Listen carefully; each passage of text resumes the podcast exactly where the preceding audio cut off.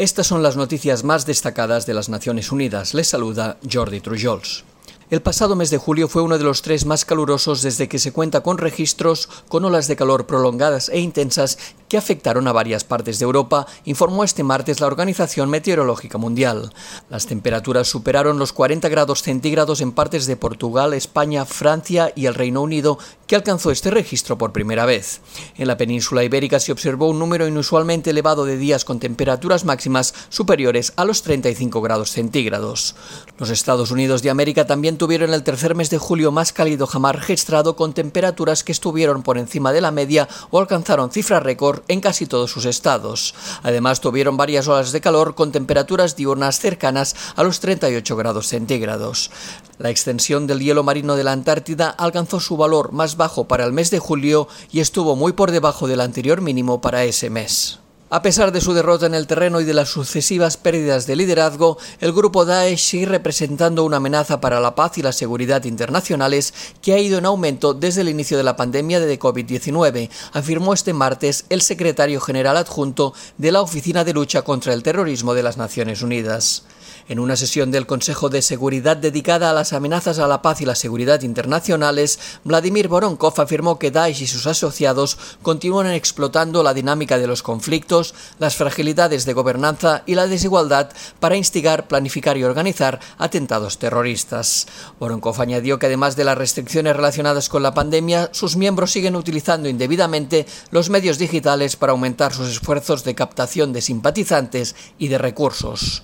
La consecución de estos objetivos se produjo en parte gracias a una estructura interna ampliamente descentralizada.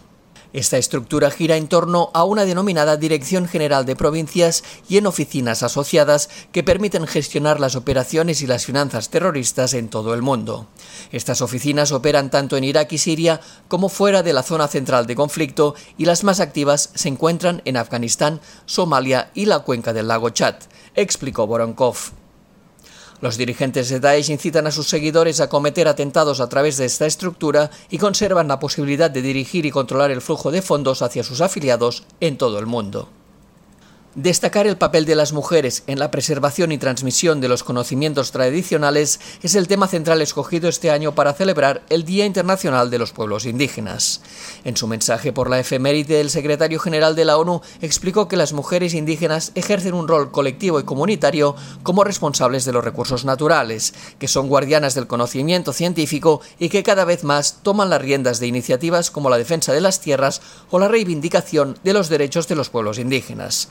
Sin embargo, también indicó que a menudo se las discrimina por motivos de género, etnia y estatus socioeconómico y que durante siglos se ha violado su derecho a la libre determinación, el autogobierno y el control de los recursos y tierras ancestrales. Aunque han logrado modestos avances en los procesos de toma de decisiones en algunas comunidades, Antonio Guterres señaló que están muy poco representadas, que se ven afectadas negativamente y de manera desproporcionada por las decisiones que se toman en su nombre y que frecuentemente son víctimas de múltiples expresiones de discriminación discriminación y violencia.